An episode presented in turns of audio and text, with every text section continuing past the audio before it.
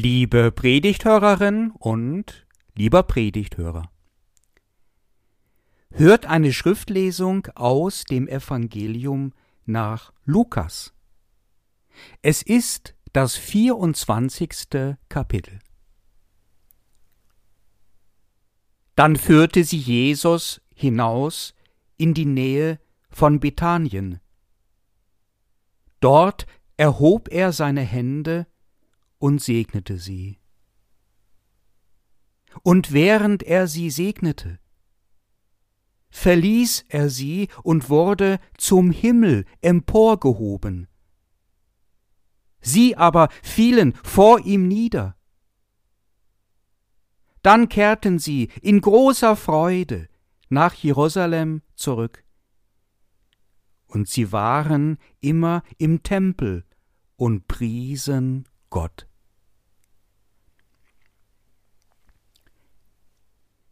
Dieser Bibeltext ist voller Bewegung. Dieses ganze Kapitel vom Evangelisten Lukas ist voller Bewegung. Leute gehen hier jede Menge Wege. Drei Frauen laufen zum Grab von Jesus, um ihn zu salben. Petrus hört, dass der Leichnam nicht da sei und rennt auch zum Grab. Ziemlich gleichzeitig mit dem, was da geschah, machen sich zwei Jünger von Jesus auf den Weg in ein Dorf namens Emmaus. Jesus, der Auferstandene, geht ihnen nach, veranlasst sie zur Umkehr. Und jetzt führt Jesus wieder zurück in Jerusalem seine Jünger und Jüngerinnen raus aus der Stadt Jerusalem nach Bethanien, was eine ganz schöne Strecke ist zu Fuß. Dieses bewegte Kapitel 24 aus dem Evangelium nach Lukas wird angetrieben durch die göttliche Bewegung der Auferstehung von Jesus aus Nazareth von den Toten. Und jetzt, an dem Tag Christi Himmelfahrt, nehmen wir wahr, dass die Bewegung weitergeht. Jesus geht seinen Weg noch weiter nach oben, direkt hinein in den Himmel gehen wir einmal mit, Schritt für Schritt und ganz langsam. Diejenigen werden also zu den Zeugen und Zeuginnen der Auferstehung von Jesus, welche an ihm festgehalten haben, auch noch im Tod. Die Frauen wollen seinen Leichnam festhalten, ihn salben mit kostbarem Öl, können und wollen ihren Jesus nicht loslassen. Petrus will dem Auferstandenen in die Arme rennen, er, der ihm nachgegangen ist heimlich, als er gefangen genommen wurde, der ihn dabei auch verraten hatte, dreimal verleugnete er ihn. Er rennt plötzlich und will damit sich selbst und Jesus zeigen, dass er bereit ist, bereit ist dafür, der Fels zu sein, eine Kirche zu tragen und zu ertragen. Die beiden Emmausjünger haben sich abgewandt von Jerusalem, aber nicht von Jesus. Das schaffen die gar nicht. Innerlich ist er ihnen ganz nah. Sie können den ganzen Weg über über gar nichts anderes sprechen als nur über ihn. Stundenlang. Und dann sehen sie ihn, aber sie erkennen ihn nicht. Und schließlich sehen sie ihn nicht mehr, und dann erkennen sie ihn. Und die Jüngerschaft von Jerusalem, nach der Kreuzigung er, ein Häuflein Elend, verschanzt in einem engen Haus aus Angst vor den Wachen des Königs Herodes und den Soldaten des Pilatus. Aber sie bleiben Jesus gehorsam und tun, was er sagt und bleiben gemeinsam in der Stadt und warten auf ihn, bis er ihnen erscheint. An Jesus festhalten. Das ist der Beginn des Wunders. Nicht weglaufen, weglaufen ist zu einfach. Aus der Kirche auszutreten ist zu einfach. Für die paar Kröten. Ja, das wäre ein Vorteil. Ja, aber auf deinem Weg in den Himmel eher eine Dummheit. Also bitte. Ich kann doch auch in den Himmel kommen, wenn ich aus der Kirche ausgetreten bin. Ja, also, wenn du das denkst, bitteschön. Ich persönlich wäre mir da nicht ganz so sicher. Schauen wir nämlich in den heutigen Bibeltext, dann erkennen wir, dass es geradewegs um den Himmel geht, um die Nähe zu dem Himmel. Und diese Nähe wird vermittelt durch Jesus. Die Jünger wären niemals alleine auf die Idee gekommen, ihr Versteck zu verlassen und mutig quer über den Marktplatz zu schlürfen, dann an den Wachen am Stadttor mutig vorbeizuschreiten und nach Bethanien auszuwandern. Wenn dies Jesus, der Auferstandene, nicht von ihnen gewünscht hätte. Man kann die christlichen Kirchen kritisieren, ja, aber den Auferstandenen zu kritisieren, das ist schon reichlich befremdlich. Und die christlichen Kirchen leben und handeln auf der Grundlage des Willens unseres Herrn Jesus Christus. Davon bin ich überzeugt. Also, treten wir lieber nicht aus der Kirche aus, sondern folgen wir Jesus und mischen wir uns unter das Volk, das Kirchenvolk, unter die, welche ihm folgen. Da heißt es zuerst einmal, rauskriechen aus den Verstecken, aus den Schutzhütten und ins Freie zu gehen, aufrecht und mutig zu sein, in Gang zu kommen, flexibel zu werden. Das kann man eigentlich nicht als Schutzhütte bezeichnen, wo die meisten Leute unter uns ihre Wohnungen haben. Verglichen mit der Weltbevölkerung sind das doch eher Paläste. Da ist schon schwer rauskommen. Die älteren Leute sagen gerne, früher war alles besser. Glaub ich nicht. Die menschliche Seele vollbringt Wunderwerke und Verdrängung und ist reich an Konservierungen. Das Alte, was schwierig war, wird gerne vergessen. Was aber gut und schön war, wird gerne behalten. Und so entsteht mit der Zeit ganz natürlicherweise der Eindruck, früher muss wohl alles besser gewesen sein, merkt man doch an sich selbst. Nee, nee. Früher gab es viel Arbeit, auch körperliche Arbeit.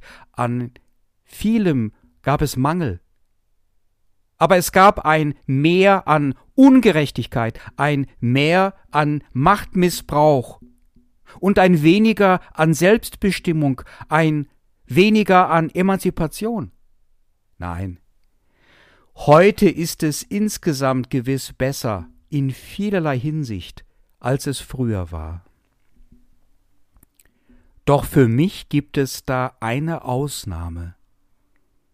Das Gemeinschaftsgefühl war früher wahrscheinlich doch ausgeprägter. Der Kontakt zu den Leuten untereinander enger. vertrauter.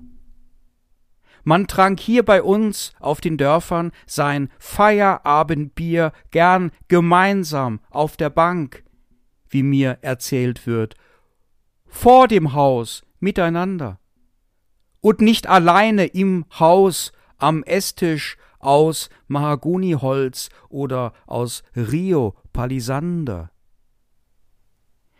Wir sind im Laufe der Zeit reicher geworden und ärmer zugleich reicher an Besitz und ärmer an Gemeinschaftsgefühl. Oder wir halten bewusst dagegen. Das tut man vielerorts gerade, tut sich was unter den jungen Leuten. Man merkt das auch in unserer Jugendgruppe. Da wollen einige keineswegs alleine sein. Lieber äußerlich ein bisschen ärmer.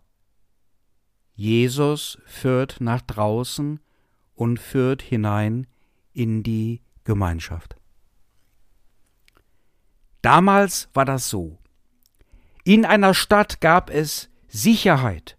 Außerhalb der Stadt, und waren es nur wenige Meter, gab es weniger Rechte, weniger Versorgung an Brot und Wasser, weniger Schutz vor Kriminalität und so weiter.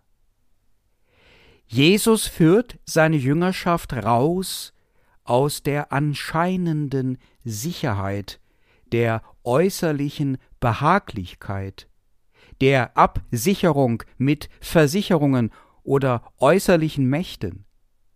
Und gerade damit führte sie auch ein Stück dem Himmel entgegen. Wer sich nie aussetzt, kann es nicht lernen, sein Vertrauen einzusetzen. Wer sich nicht den Ort preisgibt jenseits der Stadtmauer, der kann nicht wissen, dass man da auch atmen kann und leben.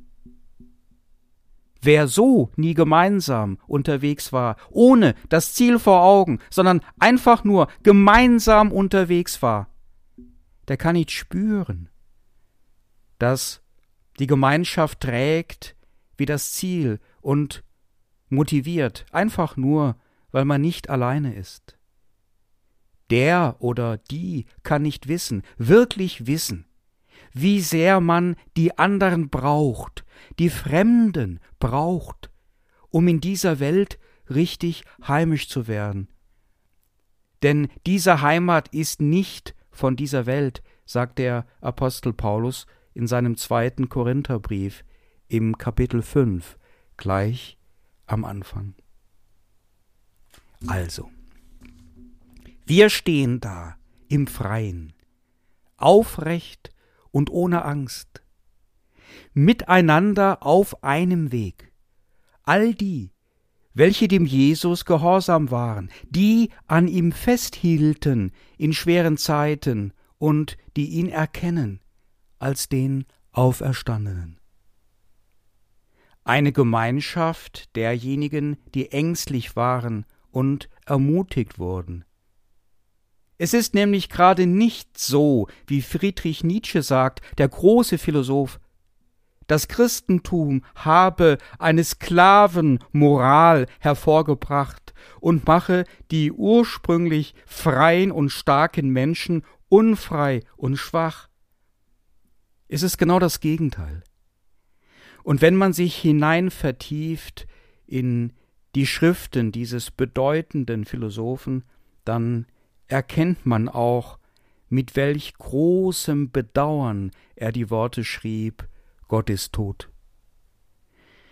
Wir dürfen uns in der Nähe von Jesus befreit fühlen und einzigartig und doch als Teil des Ganzen und eingebettet in die Gemeinschaft, dürfen erkennen, dass wir durch Jesus Anteil haben an dem Göttlichen. Jetzt wird es nämlich wirklich wunderbar. Dieses Wunder hat gleich mehrere Teile. Jesus sagt Auf Wiedersehen. Und das macht er mit einer geistlichen Geste. Er segnet alle. Und er sagt damit, Unsere Wege trennen sich jetzt, aber habt keine Sorge, ihr wisst alles, ihr glaubt alles, was man braucht zu einem Leben, zu einem wirklich guten Leben in der Gemeinschaft miteinander und mit Gott. Macht es gut, feiert das Leben, das Geschenk des Lebens, alle miteinander. Ich gehe jetzt alleine weiter. Mein Ziel ist Gott, El. Und eigentlich, hoffentlich nehmt ihr mir das jetzt nicht übel, es ist mir in erster Linie immer um ihn gegangen, wisst ihr? So wichtig wie er wart ihr Menschen mir nie. So sehr wie ihn habe ich euch nie geliebt. Jetzt kann ich es euch ja sagen. Jetzt habt ihr selbst euren Frieden mit Gott. Jetzt haltet ihr das aus. Jetzt seid ihr die Erkennenden. Erinnert ihr euch noch daran, wie wir nach Jerusalem gewandert sind zum ersten Mal und ich weinen musste, als ich die Stadt sah vom Hügel aus, weil ich daran denken musste, was die Menschen aus der heiligen Stadt gemacht haben. Und als ich dann im Tempel die Händler und Geldwechsler rausgetrieben habe und deren Tische umstieß, da hatte ich so eine Wut auf die, auf die, welche den Gottesdienst missbrauchen für ihr kleinliches bisschen Profit. Ich habe mich so vor Gott geschämt für euch Menschen. Ich gehe jetzt heim zu meinem himmlischen Vater.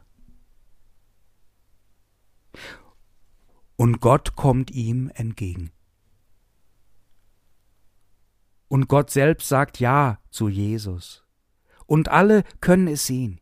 Jesus wird aufgenommen in den Himmel.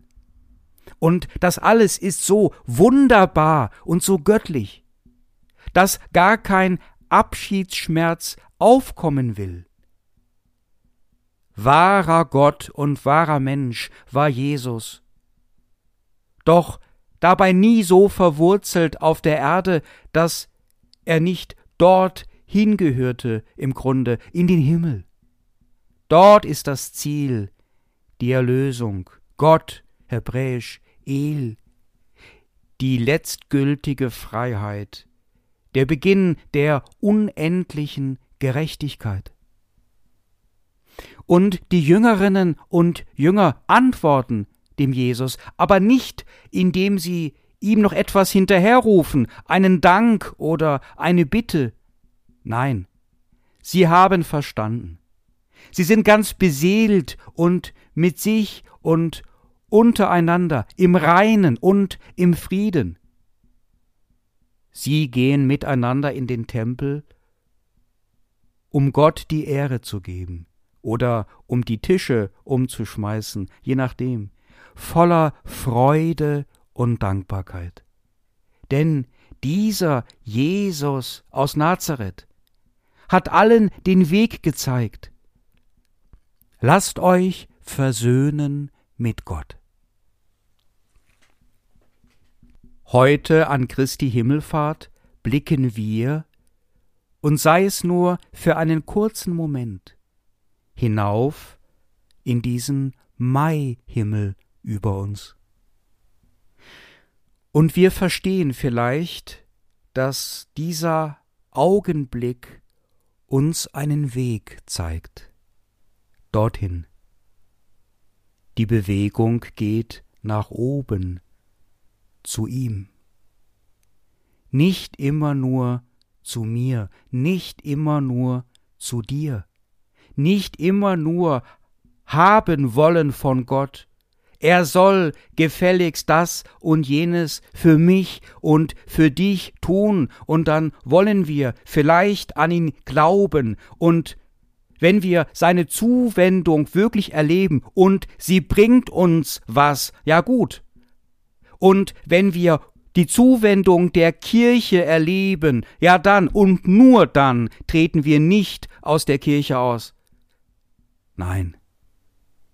Die Frage ist, ja. Andersherum. Was kann ich für dich tun, mein Gott? Wie kann ich mich dir zuwenden? Wie kann ich mich zu dir hinbewegen? Was bringt mich in die Bewegung zu dir?